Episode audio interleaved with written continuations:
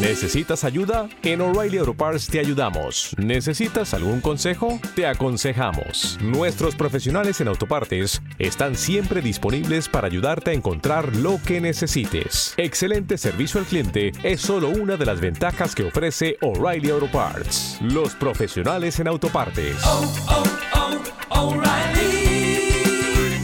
Auto Parts.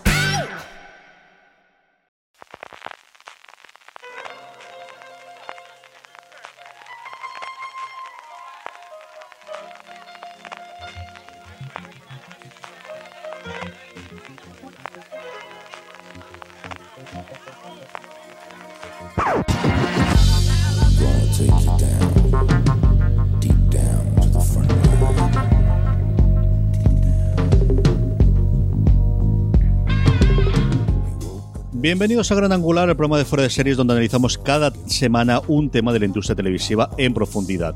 Esta semana es el turno de las productoras españolas más influyentes. Vamos a repasar a aquella gente que crea las series que tanto nos gustan y que crean esta, eh, iba a decir pequeña industria, pero que cada vez es más grande, con cada vez más nombres propios y que vamos a repasar un poquito cómo ha ido además la evolución en los últimos años. Para eso tengo conmigo en primer lugar a Marina Sus. Marina, ¿cómo estamos?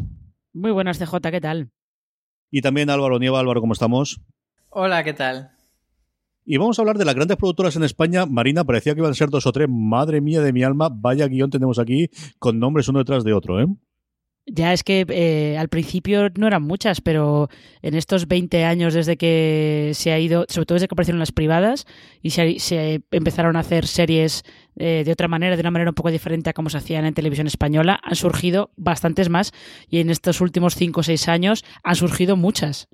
Y además, Álvaro, con nombre y apellido, porque eh, siempre pensamos en las series, especialmente en España, pensamos en las cadenas, igual que no ocurre con las americanas. Yo creo que quizás pues toda la generación de médico de familia teníamos el nombre de Globo Media en la cabeza, pero además tú que has elaborado el guion eh, uno por uno que vamos a ir comentándolo, muchas de estas empiezan ya a tener un, nombre, pues hombre, no al nivel de una Antena 3 o un Telecinco, pero sí que al menos entre los serífilos, nombres como Bamboo, nombres como Vancouver, nombres como Good Moon, evidentemente diagonal para la gente de las series diarias, que al final no salen 5 o 10, que todos seríamos capaces de decir, ¿eh? Sí, eh, como tú dices, Globo Media durante muchos años fue la productora de referencia, pero luego han ido surgiendo muchas que han ido labrándose un nombre.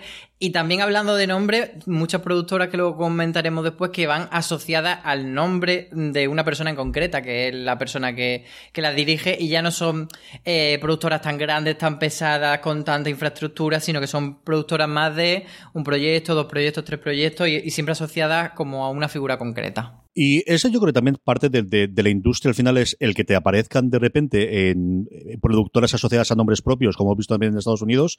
Y luego, Marina, el tema de adquisiciones y de, bueno, de, crear grandes y pequeños monstruos, como, y podemos empezar ya con ellos, como lo que está haciendo MediaPro Studios, una MediaPro que evidentemente venía, bueno, pues desde la época de Raúles, eh, de convertirse de alguna forma el, el, polanco moderno eh, a partir de los 2000, que luego tuvo desde luego donde pegó el pelotazo con la compra y la posterior reventa de todos los derechos futbolísticos, especialmente de la Liga, pero también a nivel internacional Europa, y que luego a lo tonto, lo tonto, ha ido acumulando una serie de pequeñas productoras y de gran productora como es Globo Media, y que al final he decidido montar este de Media Pro Studio, que quizás es el, en la punta de lanza en cuanto a productora independiente que tengamos, ya no solo en España quizás, pero también en Europa y también a nivel mundial, Marina. Sobre todo porque están haciendo mucha coproducción con Latinoamérica, que, que es algo que las productoras españolas no tienen tan trabajado y que las cadenas españolas no tienen tan trabajado. Eh, pero sí es verdad que fue al comprar Globo Media, que Globo Media ya tenía otras empresas asociadas a, ellos, porque tenían también GECA, que es una consultora de medios. O sea, eh, Globo Media ya era un pequeñito conglomerado que entró en MediaPro, que se ha ido convirtiendo en un gran conglomerado es porque de hecho em, hay productoras pequeñas que dependen de Globo Media que está dentro de Media Pros. Todo esto es un poquito, es todo un poquito caos. Ahí están 100 balas, por ejemplo, está Big Bang Media. Em, y luego hay una cosa muy curiosa que ha ido haciendo Globo Media desde el año pasado sobre todo, que es que em, ellos producían para las cadenas pero no ponían dinero. El dinero lo ponían las cadenas. Y llevan ya como tres o cuatro eh, series en las que ellos también ponen dinero, con lo cual también se quedan con, con parte de los derechos, que es algo que han estado haciendo con Vis a Vis en Fox, que hicieron con La Víctima número 8, que es esta coproducción entre, entre eh, Globomedia, Telemadrid y ETV. Eh, o sea que están, se están metiendo más ahora ya a vamos a poner dinero, vamos a quedarnos nosotros con los derechos que no sea solamente propiedad de la cadena de televisión. Claro, de hecho, antes cuando veíamos el, las cartelas de la serie siempre se ponía pues una producción de televisión española en colaboración con el nombre de la productora, aunque sea la productora la que haga esa producción. Y, eso es un poco lo que dice Marina de este cambio, que eh, lo que pretende de Media Pro Studio, que es como ellos lo denominan, no solo Media Pro, es pues eso, decir, no solo te vamos a hacer la serie y que sea tuya, sino que la serie sea mía y tú la pases como si yo te estuviese vendiendo una serie extranjera y tú la emites, pero luego yo me la quedo y la distribuyo.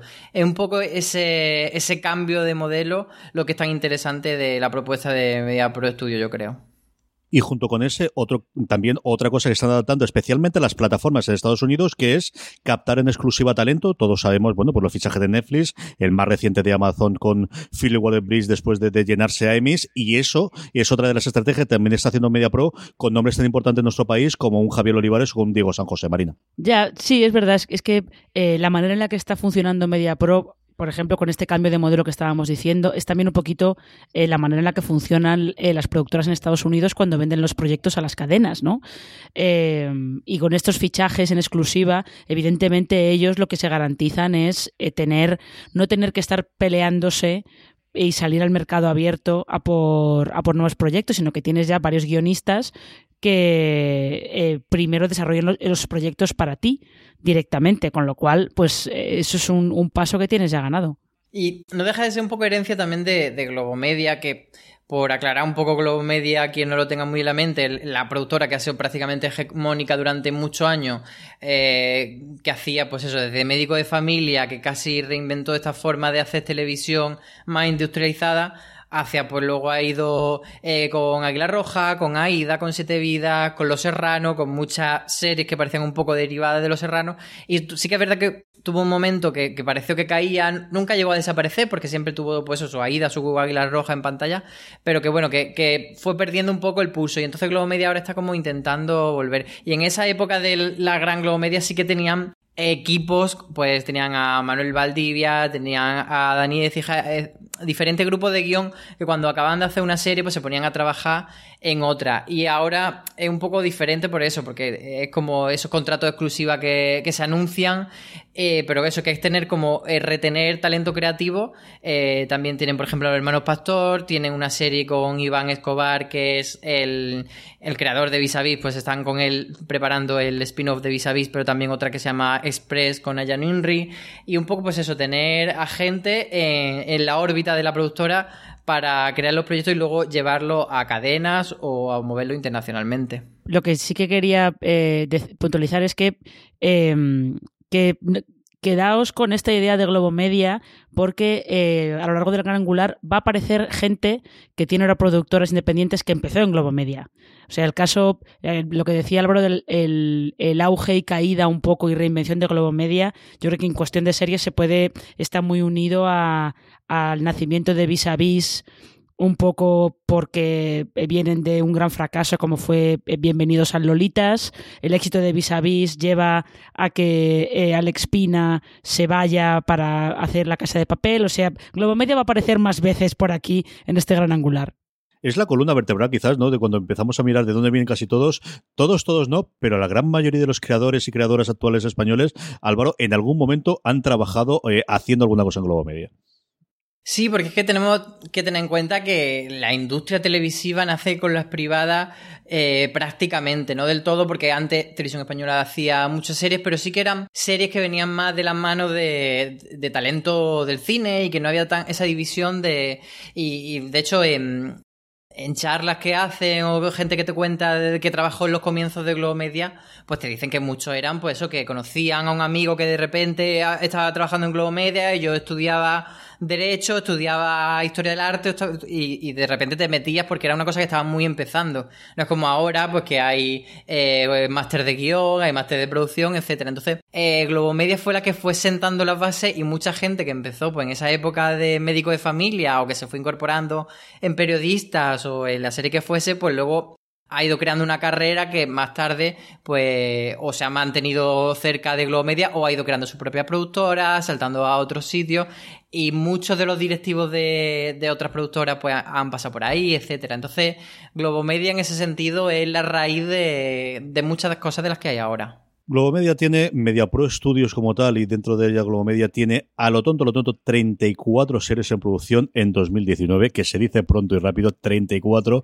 A día de hoy podemos disfrutar de Malaca, de Estoy Vivo y dentro de nada de la segunda temporada barras continuación de Bota Juan, que ya sabemos que se va, que van a cambiar el nombre, una cosa que no entendemos de momento, pero que ya nos explicarán en su momento, querido Álvaro, porque en fin, con Venga Juan creando un nuevo partido político y las próximas tenemos un porrón, tenemos vamos, un Juan. Vamos, vamos, Juan, eso es, ¿ves? ¿Ves? ¿Ves esto lo que pasa cuando cambias el verbo? Claro que nos liamos, al final no puede ser. Tenemos cosas, hombre, no puedo llamar a, The New Pop porque no está Francis aquí para decir nada, menos mal, porque si no, alguna cosa ocurriría. Por H por B, que es una de las apuestas de, Canal Plus, quizás la más indie, la que yo le tengo muchas ganas. Por, HBO. eso es, eso es. Estás hoy. Te falta el café.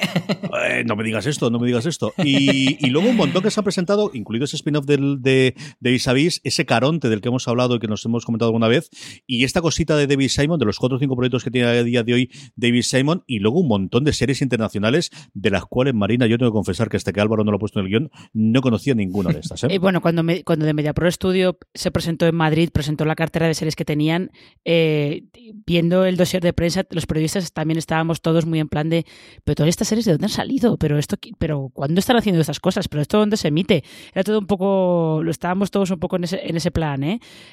sí, el proyecto que decías tú de David Simon es este de A Dry Run, este que está, está basado en, en, las brigadas internacionales estadounidenses en España durante la Guerra Civil, pero sí tienen un montón de coproducciones, sobre todo. Eh, tienen muchas con Televisa, con, eh, con Telefe en Argentina, em, tienen, un, tienen hasta esta coproducción loquísima porque el concepto es un poco loquísimo, que se llama The Paradise, con Finlandia, que se ha rodado en Málaga, con Fran Perea de protagonista, que es una serie de policías. Realmente, por lo que ellos contaban, tenían tantos proyectos que por eso crearon de Media Pro Studio. Y fíjate, eh, el caso este que comenta Marina de, Paradise, la serie, eh, nos viene muy bien para poner ejemplo de lo que comentábamos antes. Es una serie que hacen con la televisión finlandesa y la televisión finlandesa tiene los derechos de emisión en los países escandinavos y luego de Media Pro se la queda para distribuirla internacionalmente. Entonces, si llega a España, por ejemplo, a través de cualquier operador, no será la cadena ILE, que es la cadena finlandesa, la que se lo va a vender a un Movistar o a un Netflix o a quien sea, sino que va a ser eh, Media Pro Studio. Entonces, por ahí un poco por donde van los tiros y por eso están haciendo tantas producciones. Sé que es el sistema tradicional que ha tenido Estados Unidos hasta que ahora empezó a cambiar cuando llega Netflix y de repente es su propia productora, pero es el funcionamiento tradicional de yo tengo una productora que vende los derechos de antena, de emisión inicial o como queramos a en su momento una televisión, recientemente una plataforma, pero luego si la vendo internacionalmente, si la vendo en segundo pase, si se la vendo posteriormente a una plataforma, lo tengo yo. Aquí de todas las internacionales yo no puedo dejar de hablar de esto de las Bravas, del equipo de fútbol femenino mexicano, que me ha encantado, esto tiene muy muy buena pinta. Y luego dos otros temas, oye, pues al final buscando un poquito esta del cambio, con un presidente transgénero en Argentina o Unwanted, que es una cosa que yo creo en España funcionaría con toda la polémica política que tenemos sobre unos padres que deciden que los hijos que van a tener por gestación subrogada ya no los quieren, que evidentemente no tenemos más que el título y el teaser, pero que están haciendo cosas que al menos de inicio parecen interesantes y atrevidas, Marina. Por lo menos distintas. Por lo menos parece que son distintas. Eh, así que, bueno, mm, veremos, veremos qué tal, qué tal funcionan, veremos cómo van sobre todo con estos fichajes de, talento en exclusiva para ellos, veremos cómo, les va funcionando. Y sobre todo que tienen, que, tienen con todas las cadenas, lo que a mí me sorprende, porque tienen eso por H por HBO, Pérdida Antena 3, eh, Caronte Tele5, Paraíso en Movistar, Vis a el Oasis es Fox, entonces tienen patitas ya puestas por todos lados. se está rompiendo un poco eh, esto, esta manera que había de trabajar en España, que es que había ciertas cadenas que trabajaban siempre con ciertas productoras. De hecho, Telecinco, Mediaset, eh, trabaja, trabajaba, todavía lo hace, trabaja con productoras que están participadas de alguna manera por ellos. Por eso tienen, han creado este conglomerado que es Mediterráneo. Y hay algunas productoras que están rompiendo un poquito ese Mm, esa relación de privilegio, como quien dice, que solía haber siempre entre cadenas y productoras. La siguiente productora de la que vamos a hablar nace también de esa relación, evidentemente, con Antena 3, pero mm, da el gran golpe encima de la mesa cuando entra con Netflix. Bambú Producciones, mm, pues hombre, si hay alguna continuación o un nombre que haya sonado en los últimos tiempos a lo que en su momento fue Globo Media de monopolizar un poquito la conversación en España, ha sido este Bambú, que ha pasado por varias épocas en los, en los últimos años, Álvaro. Sí, bueno, eh, Bambú nace, en realidad la primera serie que consideramos casi proto Bambú es desaparecida, pero la hicieron dentro de Grupo Ganga, que es otra productora, y, y pero la hacía el mismo equipo que luego eh, se independizaría y crearía Bambú Producciones, que son esta cabeza tricéfala, por así decir, de Ramón Campos, Teresa Fernández Valdés y Gemma Reneira, que han sido los que han ido desarrollando prácticamente todos los proyectos. Entonces, mm, Bambú, bueno, ha tenido mucho éxito, Hispania, Gran Reserva, Gran Hotel. Y fue la primera, como tú decías, que estableció eh, conexión con Netflix. La primera que le hizo una serie española a Netflix que fue Las chicas del cable. Entonces, en ese sentido, Bambú siempre ha sido muy pionera y fue la que, en esa época que decíamos de caída un poco de, de Globo Media, que estaba un poco estancada en hacer ciertas series muy con formulaicas, por así decir, muy, que sonaban a los serranos, que sonaban, sí, muy familiares. Pues Bambú de repente empezó a hacer series más con géneros y también que la factura técnica era un poco más avanzada. Entonces por ahí fue donde pilló la, la diferenciación. Pero es verdad que también se comenta un poco en el sector que Bambú pues también está llegando un poco a una fase de, que le pase eso de estancarse también y de, y de ceñirse a veces a, a ciertas fórmulas y de faltarle eh, cierto riesgo. Sí, eh, yo creo que lo que le pasa, lo que pasa con Bambú es que evidentemente eh, tuvieron mucho éxito, sobre todo Gran Hotel y Velvet, especialmente mucho éxito internacional que por eso cuando ellos empiezan a trabajar con Netflix, lo que hacen para Netflix es Las chicas del cable, que es otro melodrama de época con un componente de misterio. Y ese, eh, ese género les está dando muchísimos réditos y, como digo, muchísimo éxito. Y donde les está costando un poco más encontrar el camino es saliéndose de ese género. Fariña les funcionó muy bien. Em, en el corredor de la muerte es una cosa un poco distinta, entonces todavía está por ver, y aparte siendo Movistar, no, no es tan fácil saber si es un éxito o no. Eh, pero sí que han tenido las últimas que han hecho para Antena 3, sí que ahí no han conseguido dar con la tecla, porque 45 em, revoluciones no, no funcionó y mm, eh, Tiempos de Guerra que era la serie de enfermeras que tenían ambientada en la guerra de África, eh, pasó con más pena que gloria. Entonces están, parece que están ahora mismo en un momento como un poco como de, no sé si de transición, pero están como en un momento de, son una empresa, no son todavía muy grandes, pero están teniendo éxito de, empresa grande. Entonces hay que ver cómo van a seguir creciendo eh, para el futuro. La siguiente que tenemos, bueno, pues no diga ganga, diga cuéntame cómo pasó eh, la serie, la serie de España, 18 para 19 añitos, la tonto, la tonto, con más productos, con más productos incluso alrededor de Cuéntame, pero al final hablar de Grupo Ganga es hablar, pues eso, de Cuéntame cómo pasó, Álvaro. Sí, porque como tú dices, han tenido otros productos de no ficción, este Ochenteame otra vez que se emite después de Cuéntame, hicieron Un País para Comerse, lo que también salían en una etapa Imanol y Echanove y luego en otra Naduato, pero como, como serie, Grupo Ganga lleva muchos años haciendo una única serie, que es Cuéntame cómo pasó, decanísima, queridísima y con una calidad eh, que siempre ha mantenido una buena calidad, incuestionable, pero le falta a Grupo Ganga encontrar, pues eso, otra ficción que le vuelva a hacer relevante, o sea, aparte de Cuéntame, por supuesto. Y por ejemplo, hicieron Fugitiva hace, no sé si la temporada pasada o la anterior, y no le fue muy bien, entonces a ver, a ver si hacen otra cosa, pero bueno, siempre tienen su Cuéntame. Un cuéntame que, como siempre nos ocurre aquí, Marina, le sacaremos cuentas y empezaremos a hablar de ella muchísimo más y sobre todo haremos investigaciones una vez que termine, que espero que sea dentro de muchos, muchos años. ¿eh? es que eh, vaya por la temporada 20, que es esto es un récord que no está al alcance de tantos. ¿eh?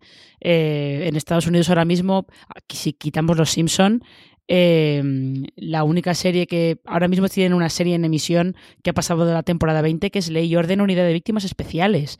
O sea, la cosa tiene, y vale que no termine de arriba por la temporada 16, pero lo de Cuéntame, Cuéntame cómo pasó por la temporada 20, ha tenido remakes en Italia y en Portugal, si yo no recuerdo mal y no da la sensación de que, de que vaya a terminar pronto, porque en audiencia sigue funcionando bien. La siguiente que podemos comentar, y aquí ya tenemos uno de las primeras personas que han salido de Globo Media, es Alex Pina, que monta su productora Vancouver Media y de repente se encuentra con la casa de papel Álvaro. Sí, era de los míticos productores de Globo Media y de hecho su último proyecto ahí, si no me equivoco mal, eh, fue Vis a Vis que hacía con Iván Escobar, que también hemos mencionado antes. Y, bueno, pues decide salirse y lo que monta el primer proyecto era La Casa de Papel y era un poco una productora, en ese sentido muy pequeña, una productora de un producto, de vamos a hacer Vancouver para hacer La Casa de Papel, cuando acabemos La Casa de Papel pues nos pondremos con otra serie, pero siempre con, este, con esta mentalidad de un equipo más reducido. Y claro, la casa de papel eh, pasó por Antena 3, empezó bien, luego sin pena ni gloria, pero todos ya sabemos que cuando se subió a Netflix se convirtió en un boom y eso es lo que ha hecho que Vancouver de repente sea lo que es ahora, que todo el mundo quiera trabajar con ella, Movistar le encargó el embarcadero y luego el gran paso siguiente ha sido que sea la primera que, que Netflix ha fichado, porque Netflix había fichado pues eso, a Shonda, a Ryan Murphy, etcétera, pero el primer gran talento de fuera de Estados Unidos ha sido Alespina. Y tenemos ahí un par de cositas pendientes de él después, bueno, aparte de la segunda temporada barra segunda parte, como queremos ver del embarcadero, que está pendiente de estrenarse todavía en Movistar Plus.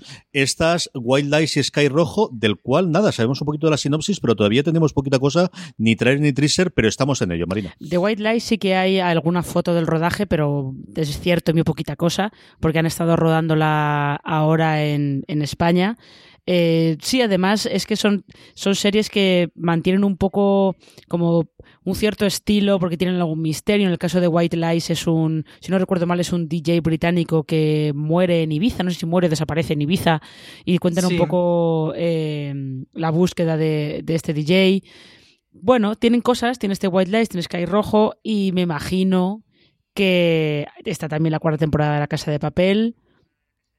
Eh, hay curiosidad por ver, por ver qué van haciendo, especialmente qué tal le funciona ese, ese fichaje en exclusividad con Netflix. Si a mí hace unos años me hubiese preguntado quién es como productor o quién hay como creador en España antes de la llegada, pues eso, de, la gente de la que estamos hablando, un de Javier Olivares que al final se pone delante de, un poquito de la revolución de los showrunners, mi nombre era Daniel Ecija, era el que conocíamos todo el mundo de ese lanzamiento de Globo Media. Ecija sale en ese momento de cambio de Globo Media que lo compraría Media Pro y monta una mm, productora propia muy al estilo de Vancouver Media, muy al estilo de alguna de las que comentaremos también después, que llama Good Mood eh, y que está, bueno, haciendo el accidente, haciendo este vivo y sobre todo haciendo ese la valla del que hemos visto imágenes de rodaje, del que conocemos un poquito tanto el formato como el reparto y que sigue todavía a día de hoy en un cajón de Antena 3 a ver cuándo se estrena.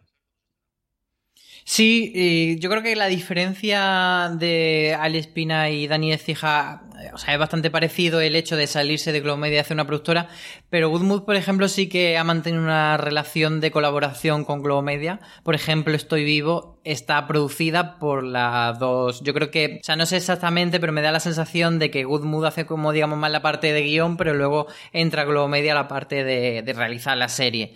Y entonces sí que tiene como esa relación de, compañeros. de, todas maneras, eh, hay que decir que eh, Daniel Ecija no solamente es que fuera el, el guionista eh, o el productor que que su nombre se hizo conocido antes, sino que él es uno de los fundadores de Globo Media. O sea que eh, realmente eh, la fama que él llegó a alcanzar en los 90 con Médico de Familia y con todas aquellas primeras series eh, es difícil de entender ahora porque ahora han salido muchos más nombres, pero en aquel momento era el que estaba asociado a las series españolas directamente. Siguiendo, bueno, y yéndonos un poquito al, a, Cataluña, tenemos a Diagonal Televisión, que como su propio nombre indica y la Diagonal de Barcelona, bueno, pues ha sido responsable recientemente de cosas como Matadero, como la Catedral del Mar, como la futura El Nudo, pero sobre todo eh, Álvaro es la responsable en primer lugar de eh, Amar en tiempos revueltos y ahora Amar es para siempre, que al final es la gran producción que tiene Diagonal Televisión. Es que lleva muchos años y las series diarias no solo tienen la importancia que nosotros siempre queremos reivindicar de, pues eso, de lo difícil que mm, entregar cinco episodios de una hora a nivel de interpretación, de guion, de realización, es un esfuerzo muy grande, todas las semanas, cinco horas de, de serie, pero también las series diarias son el pulmón para una productora. O sea, si tú tienes una serie diaria, te está entrando una cantidad de dinero y estás generando una cantidad de puestos de trabajo, trabajo muy grande que es lo que hace eh, que sea el verdadero pilar de, de, una productora. Entonces Diagonal tiene esa suerte de tener a Mar, que es incombustible, que ya ha pasado ese Ecuador de que ya está más años en Antena 3 que en la 1, que estuvo bastante. Así que ahí tienen un valor seguro. Y al final lo que te crea industria, ¿no? El tener un montón de gente trabajando, que luego eso podría hacer otras cosas, pero que donde, y Marina, vosotros habéis hablado mucho más con, gente habitualmente de series diarias, lo que se trabaja es lo que se aprende en una serie diaria. Luego también es cierto que la gente a los tres o cuatro años se cansa y quiere otra cosa más tranquila o, más dinámica, pero lo que se aprende del día a día de una serie diaria no es comparable con ninguna otra dentro del mundo audiovisual. Ya, es, es una cosa que comentan mucho los actores que hace, que hace mucho callo. Acaban haciendo mucha cantera porque es gente que tiene que aprenderse muchas, muchas páginas de guion diariamente y que tiene que hacerlas muy rápido y de una manera eficaz como mínimo. Y sí, pero esto también pasa no solamente en las españolas, pasa también eh, los actores británicos o estadounidenses que han pasado por telenovelas, por soap operas, también te dicen lo mismo, que, eh, que donde aprendieron ellos las, todas las cosas técnicas del oficio lo terminaron aprendiendo más en su trabajo en una serie diaria en una, o en una telenovela que, que lo que pudieran haber aprendido en la universidad o en una escuela de interpretación o, o en lo que sea. Pero sí, Diagonal además eh, ha ido probando, esto del nudo es una cosa nueva para ellos y Matadero también. Han ido probando cosas un poco distintas para no quedarse atascados en lo que podían ser series de época como Amar o como La Catedral del Mar. Y Matadero por lo menos fue una apuesta un poco diferente que, bueno, se quedó ahí a medias pero están también en un momento en el que tienen que probar cosas distintas para no quedarse asociados simplemente a una serie. Y de Amares para siempre pasamos a Puente Viejo y a Cacias 38 porque vamos a hablar un poquito de Boomerang. Un Boomerang que también es la responsable de la otra mirada de Presunto Culpable de Merlí y que no se nos olvide Álvaro porque esta yo creo que es una de esas series que cuando analicemos dentro de unos años veremos que marcó al menos la apuesta de Antena 3 y de A3 Media por las series, el exitazo absoluto que fue el Tiempo Tres Costuras. Sí, el tiempo entre costuras fue, mm, aparte de que era una serie bastante eh, agradable de ver, era una serie muy bonita, unos niveles de producción muy altos y de hecho estuvo mucho tiempo entre cajones esperando, no sé si como fueron dos años, una cosa así, desde que se acabó de producir, porque Antena 3 quería como esperar el momento perfecto de que pilló un poco la crisis económica, quería que el mercado publicitario eh, volviese un poco a subir para recuperar todo el dinero posible en ese sentido, porque era una serie de un gran coste y era una serie que probablemente eh, eh, avanzó lo que ahora es la propuesta de Movistar, de hacer estas grandes producciones de muchas veces que sean miniseries, que esté cerrado, pero que sea una cosa muy llamativa, que te entre por los ojos y probablemente no existiría Dime quién soy, por ejemplo, sin el tiempo entre costuras. Yo creo que ahí ha marcado un, gran, un gran, una gran vía para la serie española. Eh, sobre todo las, las, ha marcado en cuanto a salida internacional, porque el boom este que hemos visto de estos últimos años en cuanto a ventas internacionales de series españolas eh, lo marca bastante el tiempo entre costuras, que ha, ha, conseguido verse en sitios como Japón, por ejemplo, que es un sitio en el que series españolas prácticamente no había llegado ninguna. O sea que es verdad que hay como un pequeño. Siempre, al final, acabamos siempre hablando de la casa de papel porque el éxito de Netflix es muy eh, llamativo, pero en realidad, eh, quien puso. Quien. No es que se fuera la única porque ya había series antes que habían salido fuera y que habían funcionado muy bien, pero el tiempo entre costuras fue la que dio el empujón para que, para que el éxito internacional de la ficción española se notara más, sobre todo en estos últimos años. Sí, porque antes del de, tiempo entre costura, eh, toda la vida de Globo Media, pues el internado, eh, un paso adelante, mm, fuera de Globo Media, por ejemplo, eh, em, Los Misterios de Laura. Hay muchas series que se han hecho populares, tanto em, la lata, como se suele decir, o sea, de emitirlas tal cuales, como hacer remakes, pero siempre se conquistaban territorios digamos, entre comillas, inferiores a España en cuanto a calidad de producción, pues eh, territorio europeo, territorio eh, de Centroamérica, etcétera, que son eh, industrialmente menos competitivos que lo que puede ser España. Pero que una serie española conquistase Reino Unido, como dice Marina, Japón o Estados Unidos, ahí estado la gran diferencia. Es el gran paso que empiezan a dar el tiempo entre costura o la casa de papel. Y no hay dos sin tres. Y la tercera eh, productora que tiene serie diaria, Servir y Proteger, la creada por Tirso Calero. Plano Plano eh, es fundada originalmente por César Benítez y Héctor Gabilondo. Héctor se marcharía a hacer la Lea Media, de la que vamos a hablar después de hablar de Plano a Plano. Y empieza con dos grandes producciones. Ellos venían de hacer el comisario, que son El Príncipe y Allí Abajo. Marina. Y el, comisario fue un gran éxito, el príncipe fue un gran éxito. A partir del después del príncipe es cuando Héctor Gabilondo eh, se marcha. Pero sí, el príncipe fue como eh, su momento de gran, su momento más álgido, como quien dice. Em, y después de ahí eh, les ha costado un poco volver a encontrar, dar con la tecla para, para, volver a encontrar favor del público.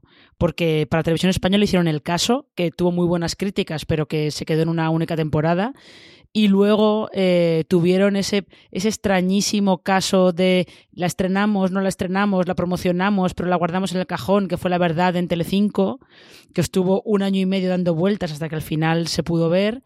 Y eh, ahora mismo tienen en Antena 3 en emisión eh, Toy Boy, por ejemplo. Sí, que son estas esta productoras que de repente surgen y, te da la sensación de que han surgido por generación espontánea, pero no, hay gente, como decimos, que llevan muchos años trabajando. César y, y mm, Aitor Gabilondo eh, venían de hacer el comisario en Boca a Boca, que era otra productora que se ha quedado como un poco más atrás pero no salen de la nada. Pero sí que es verdad que cuando salieron haciendo El Príncipe y luego allá abajo, que las dos tuvieron mucho éxito, de repente se convirtieron en otra de las productoras de moda y luego, bueno, pues han tenido ese, ese momento de, que le está costando un poco más, pero bueno, tienen ahí Valeria, por ejemplo, eh, para Netflix y Desaparecidos, que parece que pueden ser una esperanza para la productora. En Valeria confío muchísimo. Las novelas de, de, Benavent han funcionado muy, muy bien, ya no solo en España, sino internacionalmente. Y yo creo que pueden eh, funcionar muy bien la adaptación que esperamos para primeros del año que viene. Como también esperamos para primeros del año que viene. Y también hablando de adaptaciones, pues, pues qué adaptación la de Patria de Aramburu, que es la gran apuesta y la apuesta de largo de ese alea media que, que encabeza Hitor Gabilondo y de la que tantas ganas tenemos y solo nos han dejado ver 23 segundos, Marina. Ya, bueno, 23 segundos, pero yo creo que establecen bien el tono de. Establecen bien el tono de la serie, creo yo, aunque sea, aunque sea poquito. De todas maneras, em, es verdad que el, gran proyecto de Alea Media es Patria, pero eh, Alea Media se ha estrenado ya con un, con un éxito de, de público que hay que tener en cuenta que es Vivir sin permiso en Telecinco que ha funcionado muy bien, esa historia de, ese drama familiar ambientado en una familia de narcos gallegos en el que el patriarca, que es eh, José Coronado, tiene Alzheimer. Ese éxito yo creo que ya les da un poquito de, cancha, no solo con Patria, que lo de Patria tiene otro tipo de presiones, pero les da el éxito de ir sin permiso, ya es una carta de presentación de podemos dar, podemos entregar una serie que funciona entre el público. Y es como decíamos de esas productoras de confianza de Telecinco que, que forman parte de ese conglomerado que se llama Mediterráneo. Y, y, es de las. No hay tantas dentro de ese grupo que hagan ficción. Entonces parece que Alea Media es la que está un poco más destinada a, a coger ese hueco. Por último, tenemos pues uno de mis nombres favoritos, en general, también de productora. Hay otro para el final que luego también comentaré cosas. Contubernio es un nombre maravilloso para tener una cosa entre manos. Eh, Marina, qué maravilla tiene los creadores de la que se avecina. Sí, sí. Eh, realmente, eh, antes los hermanos Caballero antes estaban que estaban también aquí en Quien Viva, pero allí lo estaban haciendo con otra productora que se llama Miramón Mendy y cuando hubo este cambio de Antena 3 a Telecinco y apareció la que se avecina, lo crearon con el nombre de Contubernio, pero es cierto que es una productora que, eh, como vamos a ver también después, se creó para hacer esa serie solamente. Y con el exitazo de la que se avecina, pues ya se plantearon no quedarse como eh, productora de una sola serie, sino ampliar un poco, ¿no? Y de ahí ha nacido El Pueblo, que es esta serie que también es de Telecinco, pero que está, está emitiendo primero Amazon, y han tenido algún otro proyecto más que, que no ha salido adelante, pero es de estos casos de, como vamos a hacer esta serie, creamos la productora para hacer esta serie en concreto y luego ya a partir de ahí vamos haciendo más cosas. Y le ha costado mucho dar ese paso, no porque nadie quisiera comprarle una serie a los caballeros teniendo ese éxito entre manos que era la calle se avecina, sino porque ellos mismos no querían. Ellos lo decían en muchas entrevistas durante años que querían estar centrados en una serie para hacerla bien y que no eran capaces de tener la cabeza en 70 cosas. Y bueno, ya con el tiempo sí que se han animado y han empezado a hacer otros proyectos, pero durante mucho tiempo ellos mismos eran los que decían, no, no, yo quiero hacer solo una serie, mi productor para hacer solo una serie. Es que al final los productores, eh, el nombre engloba a cosas pues como las que tiene Berlanti con 19 series en emisión directa, que evidentemente él no va a estar haciéndolas todas, sino tendrá mucha gente detrás, a casos eh, como esto de querer llevar una sola serie y es que al final, bueno, pues el, el, camino de cuánto vas a hacer crecer, yo creo que es una de las cosas que hemos comentado con Bambú, que Bambú tiene que decidir si al final sale de ese triángulo y ya ha ocurrido ahora con el Corredor de la Muerte, eh, de ese triángulo de creación que ha tenido las series los últimos 10 años para intentar crecer o ese es un lugar donde ellos se sienten cómodos, aunque pierda un poquito el paso, Marina. Ya, es que al final es, es, la encrucijada que tiene que tomar cualquier empresa según va creciendo, tiene que tomar esa decisión de doy el paso para eh, doy el paso para de verdad ser grande con los nuevos problemas que eso acarrea o me quedo en el puesto en el que estoy, que estoy bien y prefiero un virgencita que me quede como estoy o, me voy a algo más a algo más grande. Sí, bueno, al final con todas estas productoras eh, se ve que muchas de ellas surgen porque sus creadores tienen ganas de hacer otras cosas o porque tienen ganas de hacerse un nombre por sí mismos. Y, es lo que tú dices también, eh, influye mucho eh, la diferencia de figuras de la gente que solo crea la idea y luego se la da a otro, la gente que está un poco supervisando desde arriba, desde en la cúpula de la productora, pero no está metido en la sala guionista y luego la gente que sí. Entonces, el ejemplo de Alberto Caballero es muy claro. Él está metido dentro de la sala de guionistas de la que se avecina. Entonces, eh, ahí por, por, calidad de tiempo no puede estar en, 70 proyectos. Entonces a lo mejor sí que puede retirarse un tiempo, aprovechar los tiempos en los que no están haciendo la serie y crear otras cosas. Pero si quiere estar en sala de guion, pues no puede estar en, en 200 series, lo que tú dices. Al final, Shonda, siempre decimos, ay, qué, bien escribe Shonda, qué giros más locos nos da Shonda. Pero Shonda no está escribiendo todas las series. Ella tiene una, pues, delegado, pues, de, eh, tiene una showrunner en anatomía, tiene etcétera. Entonces, esa diferencia de, de figura es lo que hace que, que, puedan abarcar más o menos, o el caso que tú dices de,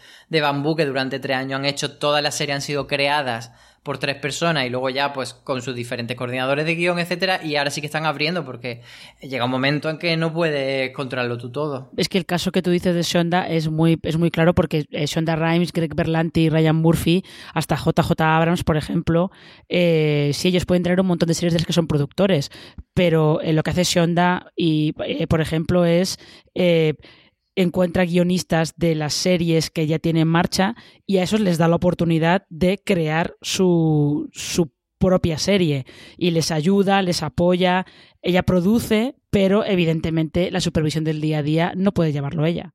¿Pensabais que ya las teníamos todas? No, no, nos quedan un montón más. Nos quedan aquí tres cajones de desastres más o menos independientes. La primera es gente de entretenimiento que ha empezado a hacer series, que ha visto que al final puede hacer más allá que realities o que concursos o que talents. Y, y tenemos unas cuantas que se han lanzado a hacer entretenimiento, Marina. Ya, eh, además algunos, algunos casos bastante curiosos ¿eh? de, de, productoras que habían hecho ficción pero hacía mucho tiempo y lo dejaron, tipo, eh, bueno, no recuerdo muy bien si Mandarina había hecho ficción antes de Señoras de Lampa o no, pero Señoras de Lampa... Eh, creo, creo recordar que Tierra de Lobos, pero no estoy 100% seguro. Habían hecho algo pero hacía muchísimo tiempo y, y Señoras de Lampa eh, es, fue una apuesta eh, con la que se tiraron a la piscina un poco, venga, nos animamos a, arriesgarnos con esto.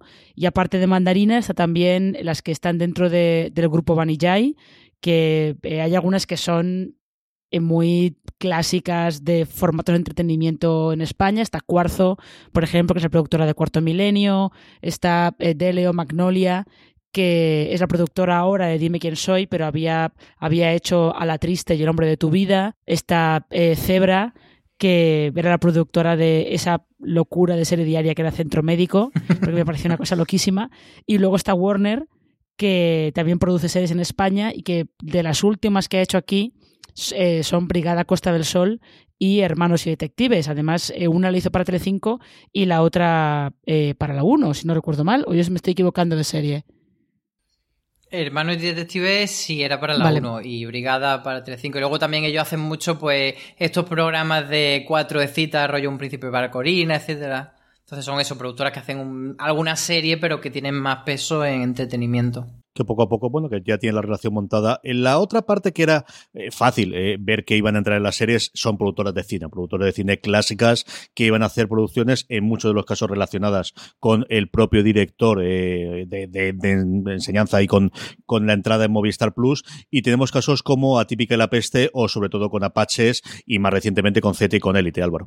Sí, sobre todo esto ha venido de la mano de, la serie de Movistar en gran parte. Por ejemplo, pues eso, Atípica con la Peste, que es una productora pues que ha hecho desde El hombre de mis caras, La isla mínima, La gran familia española, que su peso es cine, pero que de repente dicen, venga, vamos a hacer un proyecto de serie, vamos a moverlo, etcétera. Y que en cierto modo también las series vienen un poco, pues eso, con más planteamiento cinematográfico, por así decirlo, no diciéndolo necesariamente como algo positivo, puede ser en algunos casos positivo o negativo, pero sí que bueno, que son mm, productoras de cine que han venido a, a meter e-, esa patita viendo que, que se está produciendo mucho, que se está produciendo muy bien y que la tele ya no es los presupuestos B, sino que ahora hay en la tele tanto dinero más que en el cine. Entonces yo creo que por ahí va un poco la cosa. Y pues eso, tenemos Vaca por ejemplo, que, que, está haciendo la unidad, Z, que también es una productora que casi todo lo que hace es cine, pero que tiene élite. Un poquito ahí van los tiros. También yo creo que es un poco cuestión de, de, relación con el director, porque Atípica, por ejemplo, como ha dicho Álvaro, ha producido muchas películas de Alberto Rodríguez, que es uno de los co-creadores de La Peste. Y en el caso de Apaches, eh, Enrique López Laviñe eh, directamente les ofreció producirles la película de la llamada a Javier Calvo y a Javier Ambrosi. Y de ahí viene que entrara en, en Paquita Salas. Y también eh, ha trabajado muy a menudo con, con Álvaro Fernández Armero y, Juan Cabestani, por eso es, la productora de Vergüenza. O sea que en estos casos las productoras de cine eh, entran en las series porque tienen ya una relación con, generalmente, porque tienen ya una relación con, con, el direct, con un director de cine que está metido detrás de la creación de esa serie. Sí, mismo ejemplo lo de Vaca Films. La unidad es la serie de Dani de la Torre. Y Dani de la Torre es el director que ha hecho antes películas con Vaca Films. Entonces, un poco ese, eso que tú dices, Marina. Y por último, dos incipientes que de momento siguen siendo series, o mejor dicho, productoras con una única serie, pero que pueden ir a más a partir de aquí. Por un lado tenemos a Kubik, que, desarrolló la zona, también hasta cierto punto Cliffhanger con el Ministerio del Tiempo, que fue el, vehículo que hizo eh, Javier eh, Olivares para poder hacer el, Ministerio del Tiempo, pues luego estaba Oncer, que era más la parte financiera, y luego evidente Televisión Española, y luego el otro nombre que a mí me encanta como productora, que es Corte Confección de Películas, eso sí, para Vida Perfecta, y aprovechamos también para decir que dentro de nada tendremos a la gente de Vida Perfecta en eh, nuestro live de este mes de octubre. A ver qué ocurre con ellas, ¿no? Y a ver qué recorrido tienen eh, todas estas productoras, eh, Marina. Ya, estas son las que decimos que se, crean para, poner en marcha este proyecto. yo creo que el corte y confección de películas seguramente se puso en marcha para, para hacer requisitos para ser una persona normal, que fue el, debut como directora de Leticia Dolera, y de ahí ya pasa a, a producir Vida Perfecta bueno, luego ya a partir de ahí pues veremos, sobre todo veremos en el veremos qué pasa, veremos en el caso de Kubik em, los nuevos proyectos en los que están trabajando los hermanos Cabezudo, cómo queda, cómo queda eso después de la zona. Pues sí, es que a veces estos casos nunca se saben. Tú creas la productora para poder hacer la serie y luego no se sabe si eso se queda ahí apartado o, o si a partir de ahí empiezas a hacer eh, otras cosas. Sí, pero eh, ha habido muchas productoras eso ligadas, sobre todo en esta primera etapa de Movistar, de, de series, como decimos, un poco cinematográficas que han tenido alguna herencia de productora cinematográfica y otras que directamente ha sido un equipo que han dicho vamos a hacer una productora para este proyecto. Entonces, ese era el caso de La Zona o el de Vida Perfecta. No sé si Feli ahora mismo no recuerdo o, mm, o Matar al Padre, pero bueno, un poco ese rollo de decir, venga, vamos a crear una productora para esta serie y puede quedarse ahí y no volver. Y a lo mejor si ese mismo equipo luego hace otra serie, pero añadiendo a otras personas al equipo directamente montan otra productora y la anterior ha muerto. Entonces un poco esa tendencia de, de hacer productoras por ponerle un nombre a la productora, pero que es como un equipo que hace una serie y fin. Pues hasta que ha llegado este gran angular de las productoras españolas más influyentes dentro de este, bueno, repaso que estamos haciendo ahora al principio de temporada de cómo está la industria tanto internacional como española en cuanto a productoras y en cuanto a cadenas. Don Álvaro Nieva, un beso muy fuerte hasta el próximo programa. Un besito. Marina, un beso muy fuerte hasta el próximo programa. Hasta el próximo programa. Y a todos vosotros, querida audiencia, recordad que podéis escuchar todos estos repasos que estamos haciendo de la industria y muchos programas más de fuera de series en Apple Podcasts, en iVoox, en Spotify o en vuestro reproductor de confianza, simplemente buscando fuera de series, que tenéis muchísima más información y artículos sobre vuestras series de televisión favoritas en fuera de series.com. Y como siempre os digo, hasta el próximo programa y recordad, tened muchísimo cuidado y fuera.